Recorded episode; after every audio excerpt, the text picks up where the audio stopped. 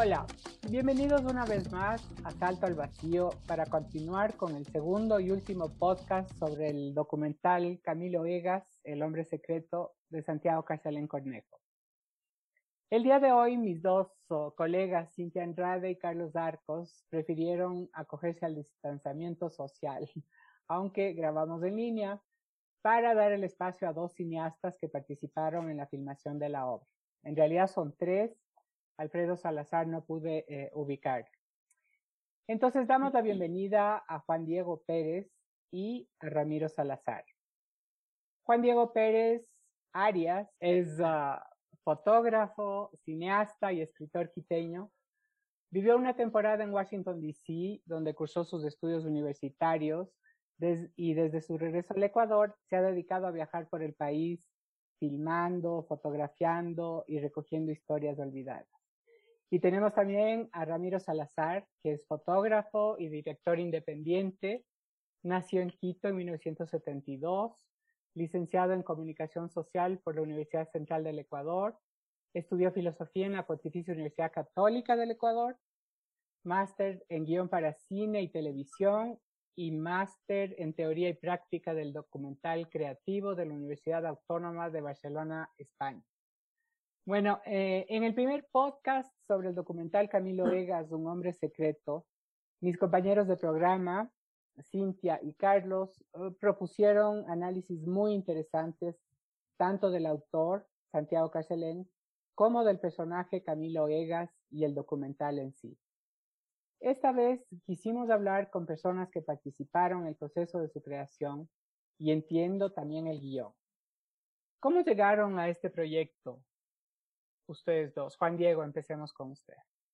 Eh, gracias, Maricruz. Eh, en primer lugar, quisiera decirte que estoy feliz de participar en esto. Es de alguna manera eh, una forma de estar con el Santiago aquí, recordándolo. Yo llegué al documental porque, porque con Santiago habíamos tenido una, una relación larga de, de colegas eh, yo, film, yo filmé, he filmado una, una, media docena o una decena de, documentales. Entonces, eso hermana muchísimo. Entonces, con el Santiago, pues yo siempre me sentí muy cercano, era mi, mi, queridísimo amigo. Entonces, él me llamó y me invitaba a, a, a, ser el director de fotografía de este nuevo proyecto chévere en el que él estaba y yo pues feliz de embarcarme en, un, en una nueva aventura con mi querido Santiago. Así fue. O sea, usted y nuestro, yo le trato de usted a Diego, a Juan Diego, porque también es amigo desde la infancia y nos tratábamos de usted. No es porque sea mayor. a, pesar de que, de que las canas la pintan las canitas por ahí, ¿no? bueno, pero entonces usted empezó desde el inicio. Eh, eh, no, el Santiago, el Santiago venía investigando desde hace bastante tiempo y bueno, Ramiro ya les, ya les contará y, y venía trabajando el, el guion con, con, el Ramiro, ¿no?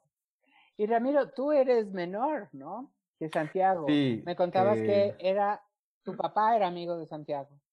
Sí, mis padres eran amigos de Santiago y eh, yo, a ver, yo la primera vez que tuve un, conocí a Santiago fue cuando a Santiago le premiaron, fue con el año 91, no me acuerdo cómo se llamaban esos premios porque haría mal en decirte, no sé si eran de Metro Aguilera, no me acuerdo cómo eran, pero eran unos premios que se hacía el video y fue año 91, 92, yo estaba en la Universidad Central y fuimos a la Casa de la Cultura y Santiago arrasó. Ese año Santiago ganó dos o tres premios, eh, fue increíble y Santiago estaba como muy de moda en esa época, noventa y pico. Y Santiago estaba trabajando un, un proyecto espectacular que es um, un paréntesis. Este, el, el guion de, de, Camilo Egas en, en, los, en los créditos, ustedes van a ver que él lo trabajó con Juan Carlos Rubiano, el inicio, la base de ese guion. Él trabajó con Juan Carlos Rubiano, otro guion que a mi manera de ver es espectacular, que es sobre Rayo.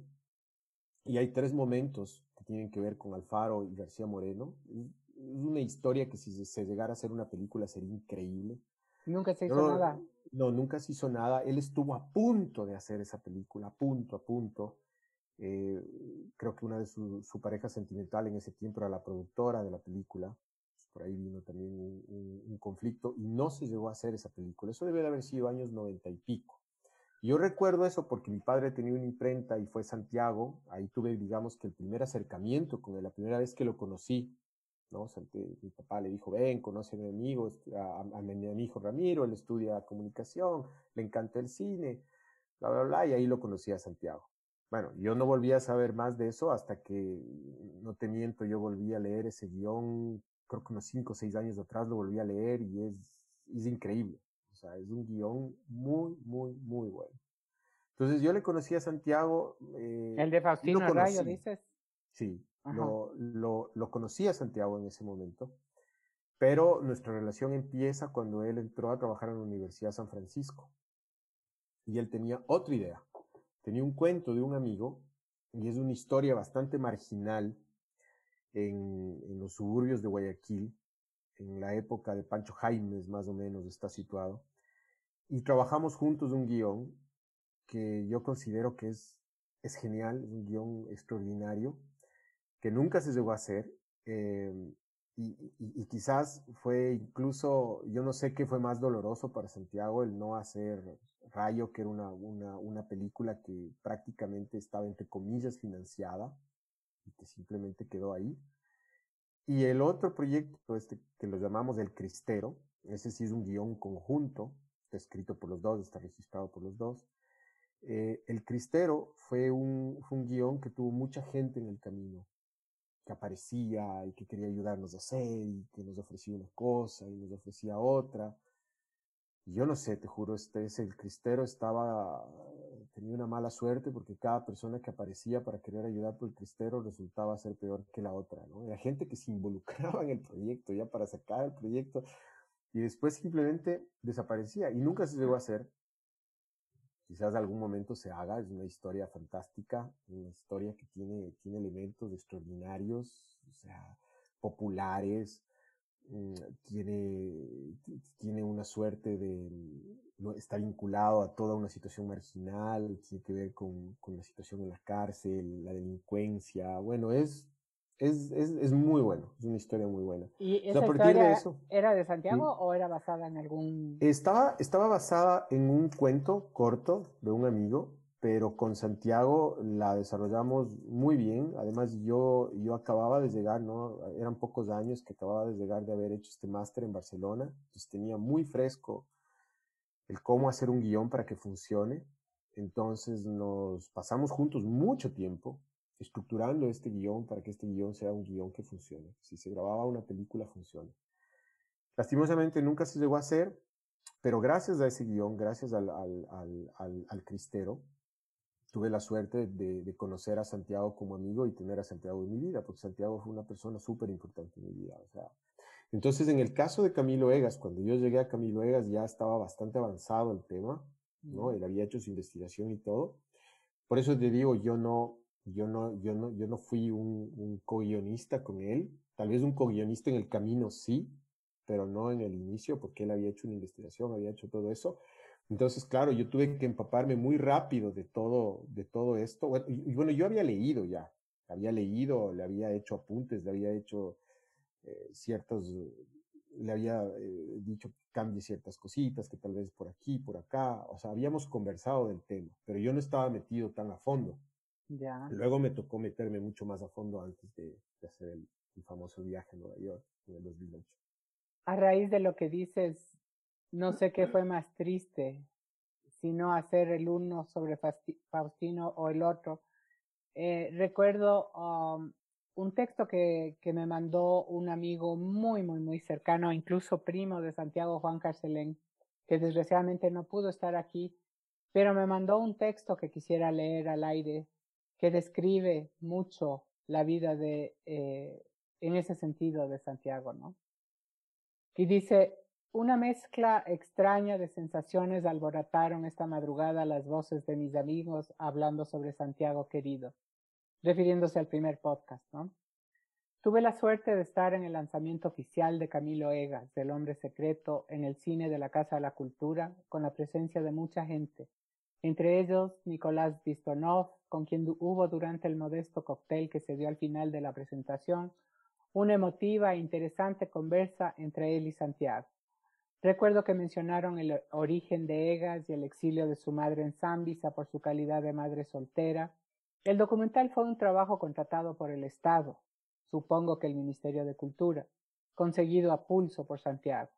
Al menos en ese intento, Santiago tuvo algún alivio a su endémica situación económica. Entregado el producto con ese lanzamiento, el Estado lo lanzó al olvido. Con ese tenaz optimismo que reflejaba también su necesidad material, Santiago pensaba que su obra le abriría puertas para poder desarrollar, contratar y realizar nuevos documentales. Tocó varias, hasta el final de sus días, pero al igual que el hombre secreto, su carta de presentación más importante, en las diferentes entidades oficiales solo encontró ofrecimientos jamás cumplidos. Habiendo sido cercano testigo de las penurias económicas de Santiago, Camilo Egas me sabe un poco amargo por el poco aprecio que le otorgó al Estado a la obra y especialmente a su personaje rescatado por Santiago. Pero lo que más me duele es la absoluta falta de reconocimiento y desatención oficial a nuestro amigo.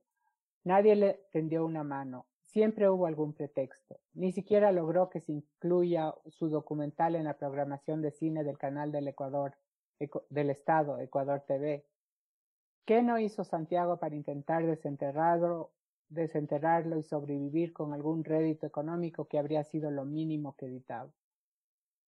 Pero bueno, eh, entonces, Ramiro, tú, tú te encuentras ya con un, con un guion hecho, ¿no? Como dices.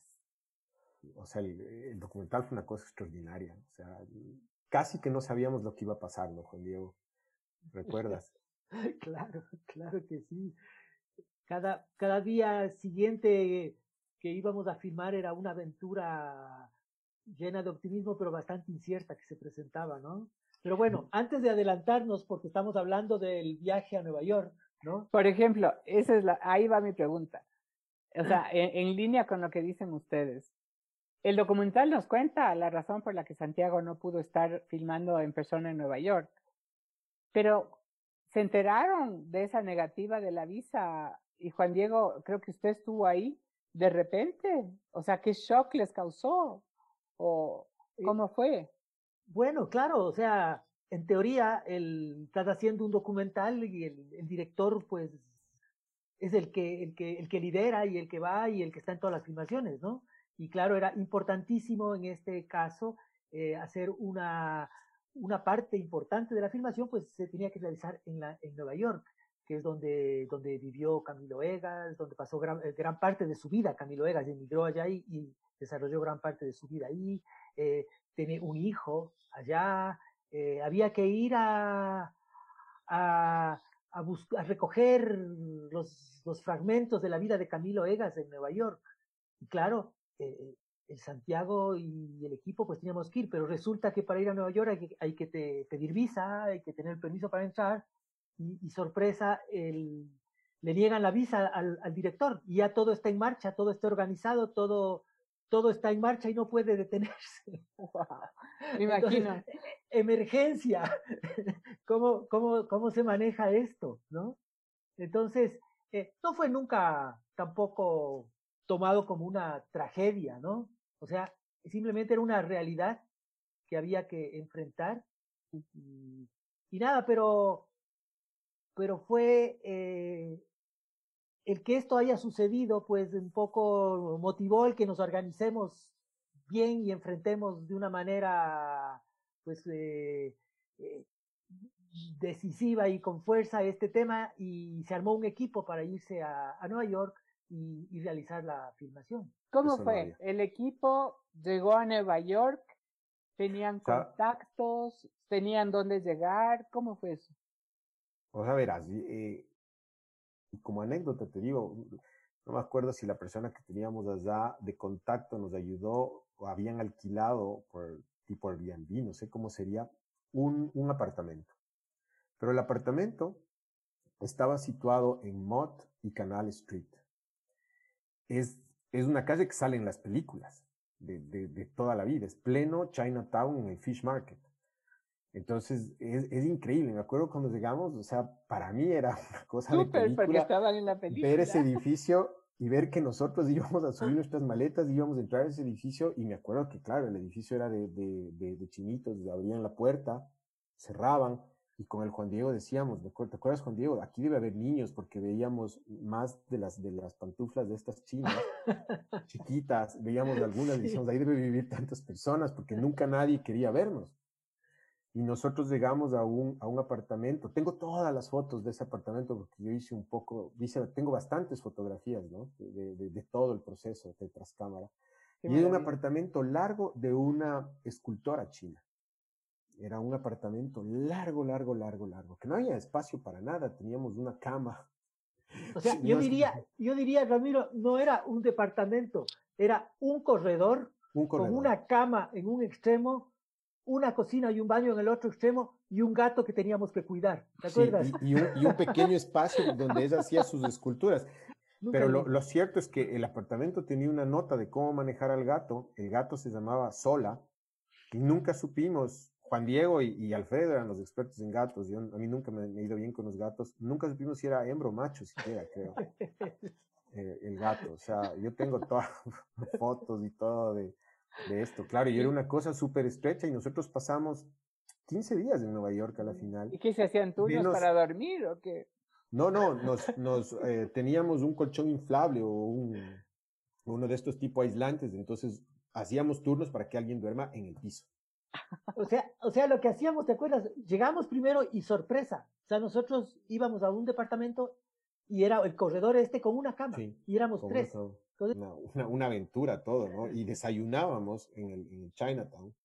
Como nadie te habla ni inglés ni nada, es todo chino. Había, había una explicación de lo que era el desayuno. ¿Te acuerdas? Eran unos noodles, unos tenían huevo frito, otros tenían tocino, y era el A, B y C. Y solo señalábamos el A, el B o el C, que queríamos cada uno. Ahí desayunamos la mayoría de los, de los, de los días. ¿No? Fue una experiencia increíble y me acuerdo cuando regresábamos cansados de la tarde y veíamos los pollos, los patos colgados. O sea, eh, ya te digo, es, es, de, es, de, es de película. O sea, Ahora, también aparecen expertas que viven o vivían en Nueva York, como son María Barrera, Michelle Grit y Sabrina Sevilla. ¿Cómo, cómo llegaron ustedes a ellas? bueno, el caso de, de, de Sabrina, perdón que me adelante, es porque Ujú. Sabrina era compañera mía del colegio. Yo sabía que estudiaba en el New School y cuando Santiago me, me, me, o sea, me empezó ya a meterme más en esto porque estábamos contra el tiempo para hacer el viaje, yo contacté a Sabrina y le pregunté sobre este tema. Y ella me dijo, yo vi el mural. Yo vi el mural, cómo estaba, yo eso, le dije, ¿tú hablarías? Me dijo, sí. Por supuesto que sí. Entonces, El mural esa- antes de que lo enrollen. No, no, no, el mural, exacto, cuando el mural estaba expuesto en la parte Ajá. de abajo y estaba con los tarros de basura y los grafitis y todo eso que se había conversado, que es lo que le indignaba a Eric también, porque Eric también sabía muy bien de ese estado del, del, del mural. O sea, tal vez ahorita hay que explicar un poquito para la gente que no sabe, ¿no? Es que en este, en este lugar donde Camilo Egas, el New School for Social Research, ¿no? Eh, donde Camilo Egas eh, fue profesor, eh, él, él había hecho un mural que en, que en su momento pues eh, estaba en un lugar eh, especial y, y con atención y con el paso del tiempo parece que este mural fue olvidado y relegado y se convirtió, pues estaba en un rincón donde se acumulaba basura, ¿no? Ese, ese es el, el, el tema del mural. Entonces, una, una de las de, de los cometidos que nosotros teníamos en, el, en, el, en nuestra filmación en Nueva York era ir al, a, es, a esta institución, ¿no? Eh, y filmar, entrevistar a las personas, pero eh, ver si encontrábamos este mural. ¿Y qué, era de este mural? Estaba todavía en buenas condiciones, existía este mural todavía, ¿no? Y eso es una de las cosas que, que a hacer. Y te acuerdas, Ramiro, efectivamente el mural estaba ahí, había sido guardado, ¿no? Y estaba enrollado, y nosotros queríamos filmar el mural. Entonces, empezamos a, nos preparamos para la filmación, ¿te acuerdas? En el escenario del... Y Rocholo no te, no te dejó porque te dijo que, porque ella, ella tenía muchas dudas de ver en qué estado estaba ese Bueno, ahí sale en el documental, Claro, que ahí sale porque, porque la cámara estaba grabando, no sale la imagen, pero su audio está, ¿no? Claro, la responsable de eso estaba preocupadísima porque ella misma Y después era feliz. Claro, después, era feliz y todo eso. Y, y, lo, y, lo, más angustioso era que nosotros prácticamente, prácticamente hasta el último día, no sabíamos si íbamos a poder filmar o no. Era ah, impresionante. Claro, porque no, no, no, nos, no nos daban el, el, el ok. O sea, ya inclusive nosotros con Juan Diego y Alfredo habíamos considerado que muy posiblemente íbamos a acabar este documental, o sea, nuestro trabajo allá, sin filmar el, el, el, el mural.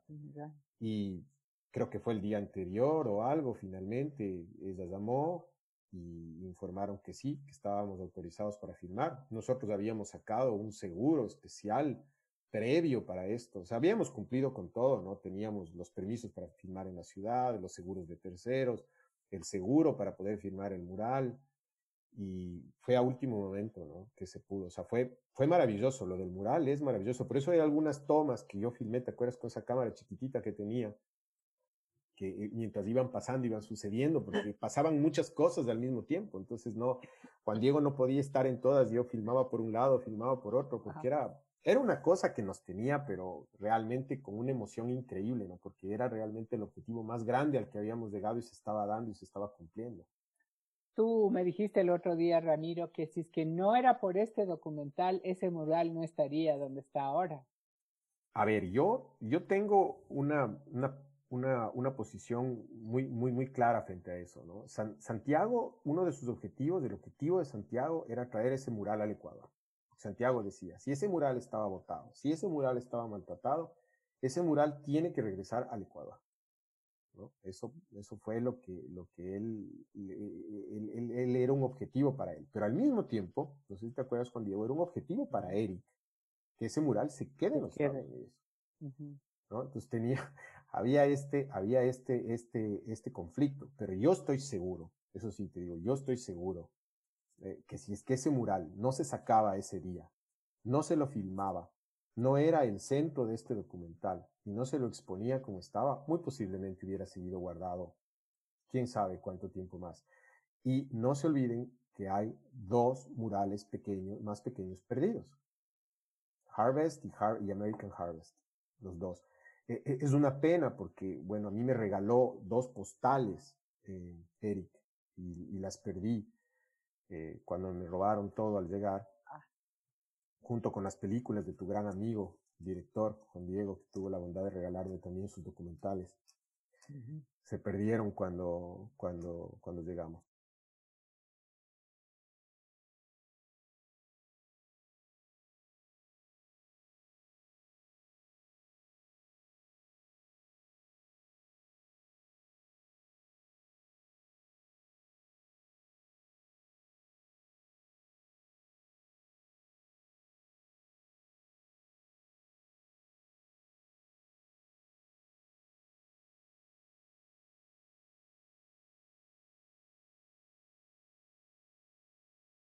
No se habla mucho.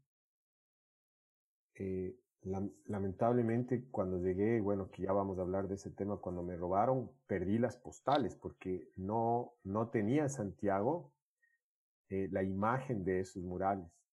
Y a mí me dio Eric y yo ya tenía esa imagen, pero lamentablemente cuando me robaron todo, perdí esa, ese material.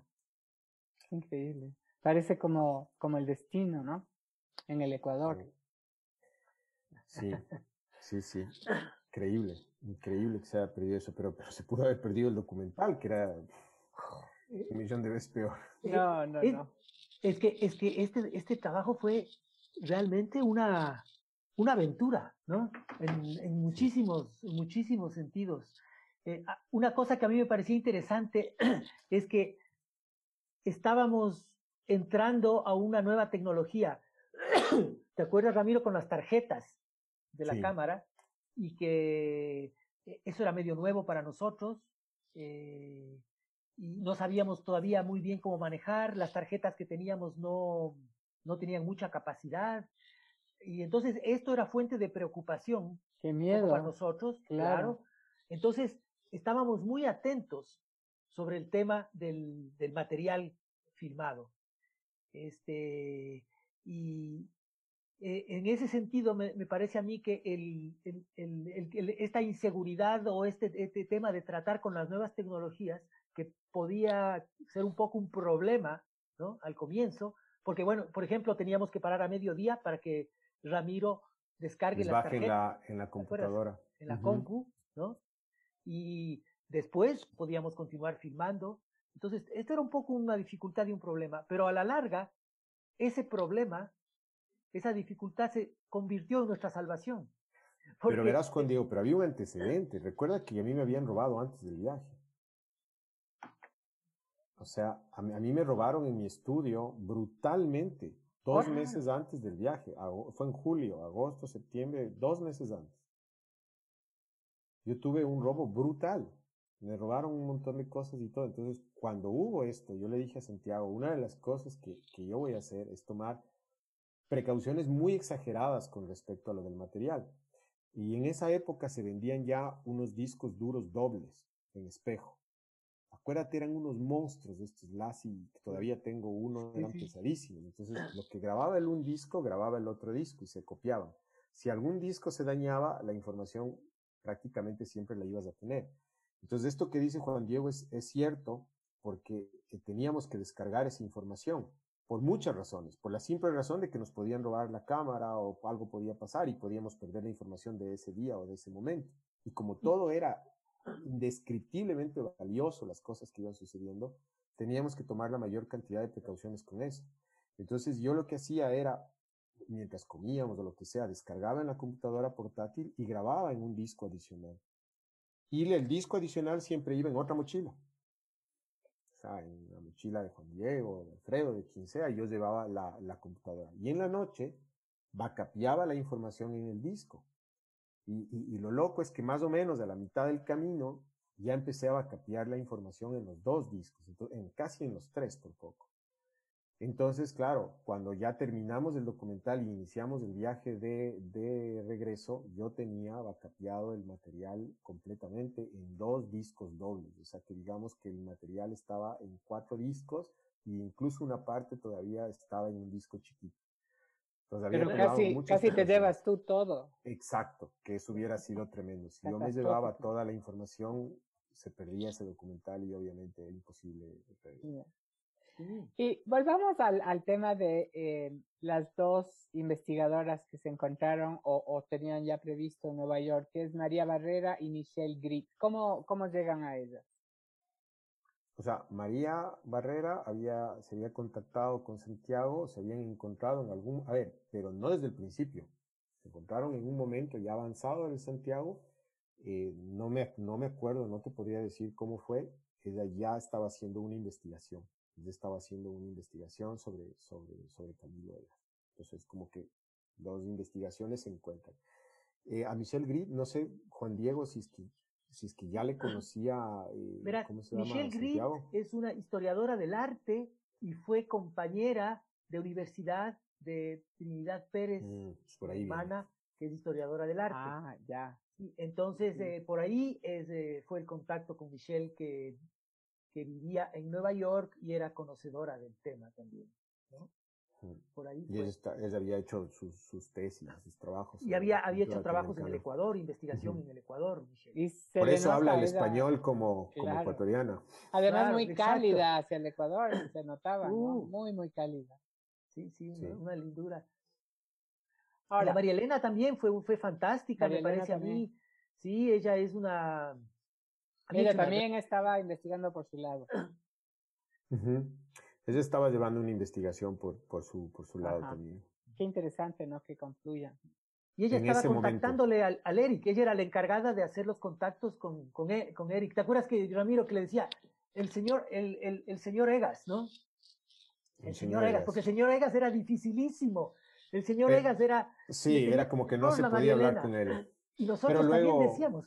Nosotros teníamos, teníamos terror de quién nos claro. encontrábamos, pero luego él ya me escribió y ya empezamos a escribirnos ya directamente, entonces ya no teníamos a María Elena como, como intermediaria y ya cuando nos fuimos con él, pues descubrimos a un personaje espectacular, ¿no? Eric es un personaje eh, increíble, increíble. Ahí hay un momento en el, en, el, documental, porque son cosas que no se pueden contar porque no hay ni el tiempo para contarlo ni son parte de esta historia, ¿no? Pero él es otra historia aparte.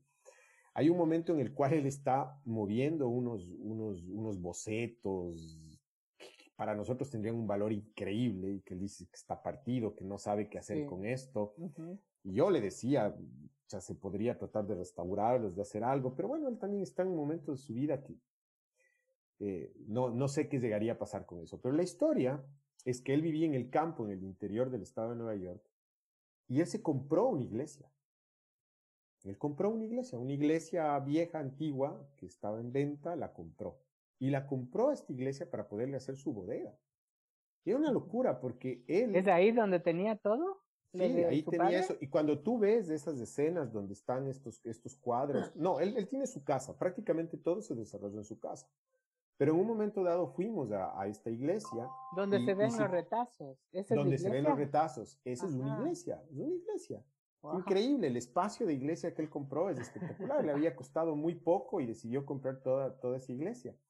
Y él tenía ahí, esto es increíble, o sea, había comprado, por decirte, cajas de, de, negativos antiguos, de fotografía. Eh, había también algunos que eran estas placas de vidrio, había de todo. Yo decía, ¿y esto? Bueno, él no sé cuándo iba a tener tiempo en su vida para ver eso, pero ahí había... ¿De su padre? No, no, no, esto era una afición que él tenía. Ahí había ah. fotografías de la Primera Guerra Mundial, ah, cosas así en cajas y cajas y cajas que no había ni siquiera el tiempo para poder ver e investigar algo como eso, ¿no? Pero para que veas un poco el personaje que era Eric, bueno, tenía ah esta iglesia para guardar todas estas cosas, entre esas las cosas de su padre, que no estaban ni bien cuidadas ni arregladas, estaban botadas una sobre otra. Sea, estaba como estaba, como estaba el apartamento, ¿te acuerdas con Diego? El apartamento estaba como que... Eric es, es, es un personaje que me llamó muchísimo la atención y me interesaba mucho hablar con ustedes y de hecho lo iba a topar después porque em, me parece un personaje clave en el, en el documental. Em, y la pregunta, ¿a, qué se dedica, ¿a qué se dedica o se dedicaba como para, para sus ingresos, Eric?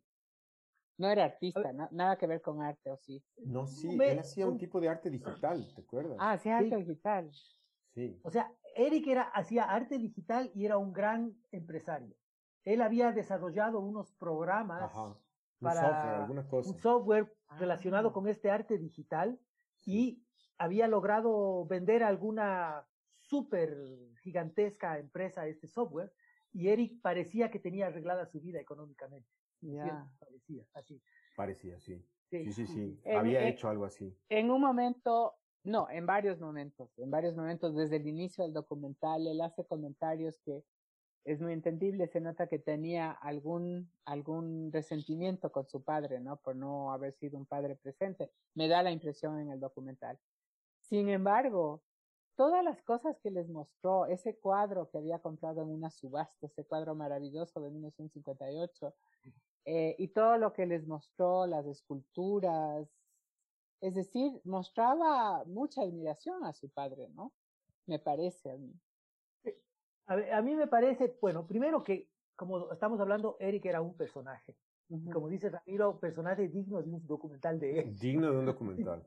un personaje, porque nosotros no sabíamos con quién nos íbamos a encontrar, sabíamos que este, este señor terrible, finalmente, porque nos tuvo en vilo hasta ¿Te acuerdas, Ramiro? No estábamos seguros que íbamos a poder ir a firmarle. Sí. No, no autorizaba. ¿Te acuerdas? Yo revisaba el correo, revisaba el correo para ver si escribía. y, nada, y nada finalmente autorizó. Entonces fuimos nosotros ya con cierto prejuicio de encontrarnos con un hombre terrible. Y, pero lo que yo me acuerdo es cuando llegamos a la estación del tren, ¿te acuerdas, Ramiro? Había un carrito parqueado y había un señor con un sombrero, de, paja, toquilla, exactamente, sonreidísimo, que nos esperaba. Y llegamos y desde claro, nosotros y ahora este, nos metimos en el carro, saludamos y emprendimos, pero desde el primer minuto, ¿te acuerdas? Hubo un clic Él estaba de muy buena onda. Y te acuerdas, Juan Diego, saca la cámara, saca la cámara, porque ya empezó a hablar y, era una locura lo que se iba dando. Por, por, eso, por eso te digo, eh, Maricuz, que las cosas se iban dando de tal forma, o sea, que eh, nosotros sí teníamos una idea, yo tenía una idea, tenía un guion que seguíamos, pero claro, se dieron las cosas de una forma increíble. O sea, yo diría que fue maravilloso todo lo que fue pasando, y especialmente con Eric. Con Eric fue desde ese momento hasta que nos despedimos, no paró esto nunca. Todas esas cosas me intrigó muchísimo de este hombre. Además, incluso pareciera que tuviera un sentido del humor quiteño en un, momento. Sí, tiene, tiene, tiene su particular sentido del humor. Pero era un hombre, era, era un pura sangre brioso, o sea, se notaba que había que ir continuo, porque, o sea, habíamos hecho un clic chéverísimo y él estaba, nos abrió su, su historia y estaba generosísimo con nosotros. Y nos pero, pero Juan Diego, era un pura sangre que había que ir continuo, ¿no? Pero eso que dices es súper interesante porque, a ver, de, de, de nosotros, de, de, los tres, yo estaba como un poco más enfocado en ir conversando con él para tratar de ir llegando a la historia y todo ese tema. Pero había, había una gran cantidad de información que él no nos dio. O sea, que nos fue dando poquito a poquito, a poquito a poquito, como él se iba soltando y como él iba entrando en confianza. No es que él fue generoso desde el principio. Y esto te lo digo por el ejemplo del pasaporte. El pasaporte es del afiche del, del documental y el pasaporte, él abrió, él, él tenía estas, estos como, eh, son como unos armarios de, donde los artistas guardan los, ya la, los, los, grandes formatos de, lienzos o de fotos o de lo que sea. Y tenía eso y bueno, y tenía unos cajones a los lados y él empezó a abrir y yo le dije, ¿qué es eso? ¿No? Porque también tenía una partida de, de divorcio que no me dejó fotografiar Camilo Vegas. Y tenía los ¿Con su madre? Y eso. No, yo no sé con quién sería, con cuál de, sus, de sus mujeres, pero había, habían estas cosas y estaban los documentos. Pero imagínate tú lo valioso que era para nosotros el pasaporte. El pasaporte era increíble. Entonces el pasaporte no es algo que estuvo Juan Diego ahí con, y lo pudo filmar. El pasaporte fue algo que yo, después de conversar, le pedí de favor que si le podía tomar una foto al pasaporte para poder registrar, porque es maravilloso y todo esto. Y no es que accedió tan fácil, no fue así. O sea, estuvimos conversando un largo rato, después me dijo, bueno, como sí, y tomé. Y tomé, creo que dos pasaportes, porque son los que aparecen en el documental. Imagínate, hay dos o tres fotos de pasaportes ahí en el documental. Esas las tomé. Y había más cosas. Y claro, yo, yo ya me, me, entusiasmé, pues, y quería sacar más de esta información, pero Eric no, Eric ahí me dijo como, ya esto es suficiente, lo que te he dejado tomar. Y luego supimos que, que su última esposa eh, estaba viva y bueno, y hasta cierto punto sí estaba disponible. Tal vez hubiéramos podido hablar con ella, pero las cosas no se dieron ni se conectaron para eso cuando estuvimos allá. ¿Cuántas esposas se sabe que tuvo? no me acuerdo si eran, si eran, si eran tres. Eh, estaba la mamá de Eric, estaba la última y no me acuerdo si hubo una en el medio también. tres o esa parte no me acuerdo. Y ese departamento que, que muestra, no aparece el nombre de ese chico gringo, que dice que su tía, la señora Egas, vivía aquí con el señor Egas. Ese departamento era el departamento donde vivió Camilo Egas.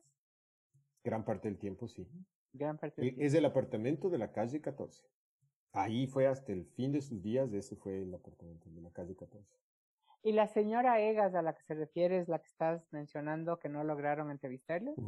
La tía de este, de la este tía de este chico. Ajá. Que no vivía en Nueva York, ¿no? Vivía en otro estado, creo. Ya. ¿Y ese apartamento estaba vacío? Creo que iba el chico a ese apartamento eventualmente, ¿no es cierto? Pero... Sí, sí, sí. Ajá, como que... Había, había libros, ¿te acuerdas? Estaba la biblioteca. Sí, yo tengo todas las fotos de todo ese apartamento. E, era, fantástico porque Esa era propiedad de Camilo Egas. No, ese apartamento... Sí, pero yo no, sí, o sea, todos esos libros y esas cosas, claro, habían sido de él, porque es lo que dice Juan Diego, ese apartamento no había pasado el tiempo, o sea, es como que, es como que le cerraron en los años 60 la puerta y llegamos nosotros y lo abrimos en el 2008 y todo estaba ahí.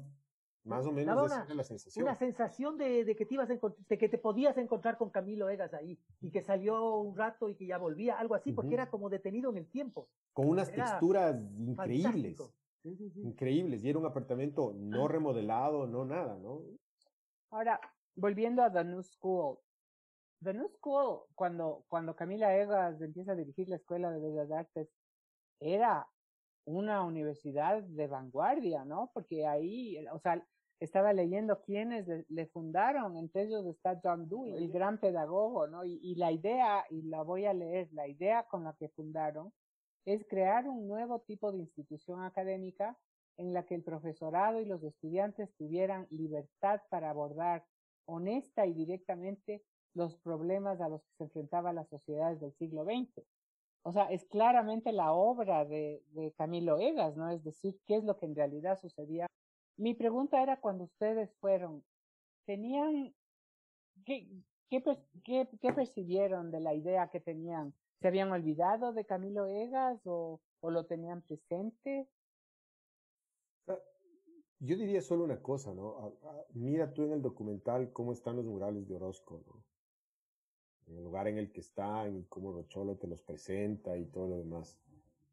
De ahí ya la parte académica o, cómo haya sido su influencia y todo, estábamos hablando de que había pasado tanto tiempo que, o sea, yo no sabría decirte qué tan importante o no era su, su legado. Era una persona que había muerto en el 62 nosotros fuimos en el 2008, había pasado bastante tiempo.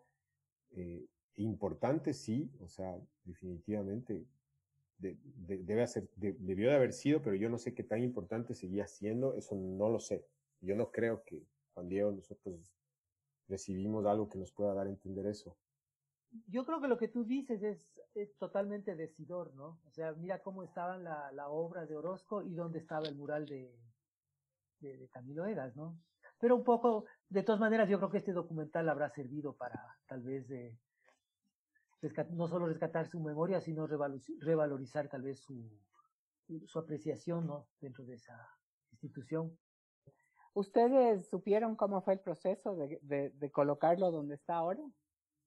Personalmente, yo creo que ese mural salió del olvido gracias a este documental. Si, si nadie siquiera se acordaba de cómo era ese mural. Es fantástico, ¿no? Fantástico eso, o sea, que, que este documental haya logrado eso. Pero yo creo que este documental podría tener una, una, una segunda parte con el tema del gran mural que hizo Camilo Egas para la Feria Mundial. Eso es mm. una cosa tremenda, o sea, todo lo que hay detrás de eso es una cosa impresionante. Impresionante y... no hay palabras para describir la magnitud de, de, todo lo que pasó alrededor de eso, ¿no? Hasta quererle retirar la visa. Perdón, el pasaporte. la visa, señor, entregue el pasaporte. Usted le da mal uso al pasaporte. Sería interesantísimo que hicieran esta segunda parte del, del documental. Eh, bueno, o sea, lo que quisiera es que ustedes den su opinión, cómo, cómo fue trabajar con Santiago. Esa era una pregunta que me interesaba mucho también. ¿Cómo fue para ustedes trabajar con Santiago, a pesar de que Juan de usted ya tenía experiencia? A ver, eh, yo, una cosita que quisiera aumentar al, al lo que hemos venido conversando es de algo, algo mencionaste tú de con Eric que, que nos fuimos de viaje en una carretera que eso fue cuando fuimos al, al, al, norte a verle a la mamá de, de, Eric. Y me acuerdo que fue una, una mañana espectacular, ¿te acuerdas, Ramiro? Azul y la luz entraba maravillosamente. Yo me acuerdo que como imagen eso era una locura y también íbamos en una conversación linda y a mí me pareció que eso era súper eh, como, era como icónico de lo que estábamos haciendo, era porque, porque el documental es un, de cierta manera también es un, es un viaje de descubrimiento. Nosotros nos embarcábamos en este carro y estábamos viajando y el Eric reflexionaba y hablaba, hablaba con nosotros o hablaba medio a sí mismo a veces. Y yo creo que nosotros estábamos siendo partícipes de un viaje de descubrimiento a este increíble personaje que era Camilo Egas, pero también éramos testigos del viaje de como de reencuentro, de redescubrimiento de mi hijo hacia su padre, ¿no? Y eso se sentía. Entonces eso me pareció bellísimo a mí. Y yo pensaba eso mientras iba filmando en el carro con esa luz maravillosa y la carretera pasando. Yo decía, qué bestia, ¿no? Este es un vuelo, es un viaje maravilloso en muchos sentidos. Y por otro lado, cuando filmábamos en Quito, el, eh, Santiago le puso a su hijo, ¿no? A, que nos ayude en el, en el, documental, que es un maravilloso, además un encanto el hijo de, Santiago. Camilo. El Camilo, una maravilla, nos hicimos súper amigos con Camilo, pero yo sentía, yo sentía que también había un cierto viaje de reencuentro y acercamiento por ahí. Entonces, Entre los dos, sí. De, es muy bonito lo que dices. Y encuentros y descubrimientos. Eso me pareció Qué lindo, Juan Eso, eso es espectacular, Juan, y no me había puesto a pensar, pero tienes toda la razón. Ellos, ellos se reencontraron padre e hijo en el documental. Es muy cierto lo que tú dices. Nosotros no sabíamos de esto con, con mis dos colegas, pero sí habíamos comentado la similitud eh, cuando vimos a Eric, pero no sabíamos de esto que acaba de decir usted, que me parece lindísimo, ¿no? Sí, sí, sí. O sea, yo, yo particularmente creo que el documental es una obra espectacular en muchos sentidos, ¿no? O sea, por un lado, eh, eh, o sea, ahora la gente puede saber qué pasó con Camilo Egas, quién era Camilo Egas, cuál es, sin este documental no hubiera sido posible. Es algo interesantísimo. Y, y más de eso, el documental está lleno de cosas bonitas. O sea, si tú te fijas, toda la espontaneidad que tiene, las cosas que pasan, cómo está filmado, el manejo del tiempo me encanta. la, la, edición, la, la, edición. Yo me acuerdo que conversamos mucho con Santiago con eso y, y, yo, le, yo le decía que la rompa totalmente, que no sea lineal en nada, que no sea cronológico en nada, o sea, que en este documental lo rompa todo. Y, y, yo creo que él hizo un, un, ejercicio grande con él mismo, con este documental, porque, o sea, se tardaron mucho tiempo en editarlo ¿no? Muchísimo, o sea, se demoró, o sea, lo hizo súper a conciencia. además, Santiago es una persona que tiene las cosas muy claras. Bueno, Santiago, para mí es como que es, me es difícil pensar que ya no está aquí, pero es una persona que tiene las cosas clarísimas. O sea, él, pues muchas veces me, me llamaba, me mandaba algo por mail, me decía que qué opinas, que esto, que lo otro. Y él sí, hasta el final de sus cosas, él quería sacar otros proyectos y se volvía a encontrar con gente que le cerraba las puertas hasta el último momento. Yo me acuerdo que la última vez yo le dije, no, no sigas con eso, no sigas con eso, déjalo ahí. Y eso fue lo que nos tocó hacer con el Cristero, nos tocó dejarlo ahí. Y, y gracias a Dios con este, con este proyecto de, de, de, Camilo Egas, se abrió esa puerta con el Ministerio de, de Cultura y lo pudo hacer. ¿no? Y mira lo que hizo y mira lo que dejó. O sea, le dieron una oportunidad para poderlo hacer y mira lo que hizo y mira lo que dejó. Maravilloso, pero le seguían molestando con un montón de cosas hasta, hasta años después, ¿no? Este, en el Ecuador todo es complicado, todo es difícil. Es, es realmente increíble. O sea, y una de mis últimas preguntas es, este documental ha sido visto por muy poca gente. ¿Qué piensan ustedes? Me imagino que sus obras también, o sea, para que eh, pueda, pueda llegar a más gente, para que la juventud ecuatoriana sepa un poco más de dónde venimos, qué somos, ¿no? Pero, ¿qué hacer para recuperar tanta obra que hay dispersa? Sí, bueno, hay que, hay que buscarla, ¿no? Hay que hablar con las personas que editaron con él, a ver quién tiene un máster como para hacer una página o un canal de, de Vimeo con, con, sus obras, ¿no? Para que la gente las pueda seguir viendo. Porque sí, Santiago era una persona maravillosa, súper especial, un artista con una fuerza muy grande y que se topó con tantas adversidades, o sea, porque yo he sido testigo 20 años de ver todas las adversidades con las que, con las que Santiago se encontró y la década anterior, la de, la de la película de Rayo, que te digo que cualquiera de ustedes lee ese guion y va a decir, pero este guion es espectacular. A mí me encantó ese guion. Increíble. Yo, yo me acuerdo de, siempre me encantó trabajar con el Santiago, porque era una persona tan apasionada por lo que hacía. O sea, no es que él filmaba algo y era un trabajito más, era, era lo más importante de la vida ese momento. Era un apasionadísimo el Santiago. Y por otro lado, eh, era súper respetuoso. Era las dos cosas, era un apasionado y que tenía, como dice el Ramiro, claridad, ¿no? Pero era abierto a las propuestas. Entonces, cuando yo filmaba, por ejemplo, yo le proponía, le decía, súper respetuoso el, de Santiago, siempre nos llevamos bien, pero a mí una de las cosas que más me gustaba es que e, e, este trabajo que, hacemos nosotros es tan fuerte, intenso, que por un lado, como decía al comienzo y como dice el Ramiro, o sea, e, te, te, crea amistades poderosísimas, ¿no? Y te hermana, crea hermanos, ¿no? Te hermana con la gente con la que viviste estas cosas. Y eh, por otro lado, te, te, eres testigo de cosas tenaces y te quedas golpeadísimo y sensibilizado de las cosas que has filmado y has visto. Y al final del día, lo que era una delicia es que nos sentábamos con el Santiago a reflexionar qué es lo que habíamos, nos había tocado más, qué, qué opinábamos esto. Y eran unas tertulias de personas. Pero a lo que voy es que era una delicia el, el, el trabajar y compartir la, el trabajo y la vida con, de esta manera con una persona tan sensible, culta y como el Santiago Carcelén. Qué lindo, qué lindo haber compartido con ustedes. Realmente eh, ha sido tan, la experiencia que ha tenido ustedes ha sido envidiable, ¿no? Habrá muchísimas más anécdotas, me imagino. Agradezco nuevamente y para terminar quisiera volver a este amigo de, de, de Santiago que habla un poquito de lo que ustedes han hablado eh, y me manda otro texto que dice, Santiago fue un personaje multifacético, intenso en todos sus perfiles. Esa complejidad en la personalidad de Santiago impidió que se le conozca plenamente. Ni sus más cercanos amigos podríamos decir que tuvimos acceso a todas las facetas y sus dimensiones, en cada una de las cuales Santiago tenía sus propios clanes, sus propios amigos, sus propios mundos.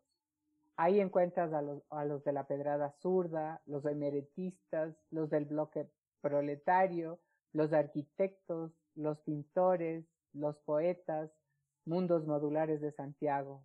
Y nosotros, los hongos, nos llamábamos un grupo con Santiago.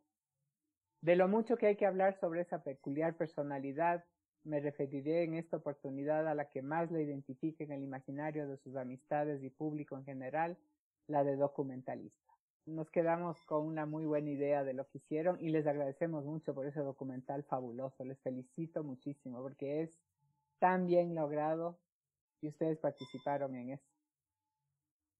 gracias, Maricruz. Gracias, por invitarnos y gracias por, por hacer esto, por la, por la memoria de, de Santiago. Ojalá la gente pueda, pueda, pueda descubrir quién era Santiago Carcelén. Exacto, ojalá. Gracias, gracias Maricruzita, lo mismo que dice Ramiro. Ojalá si esto sirva para que se difunda y se conozca más la, gran obra del, Santiago y, esa maravillosa persona que fue el Santiago. Y bueno, igualmente agradecemos a todos los oyentes de estos dos primeros podcasts. Les agradecemos mucho en nombre de mis colegas Carlos Arcos, Cintia Andrade y mi persona, Maricruz González. Gracias por sus buenas calificaciones y esperamos que sigan escuchando los siguientes que vendrán con temas de variado interés.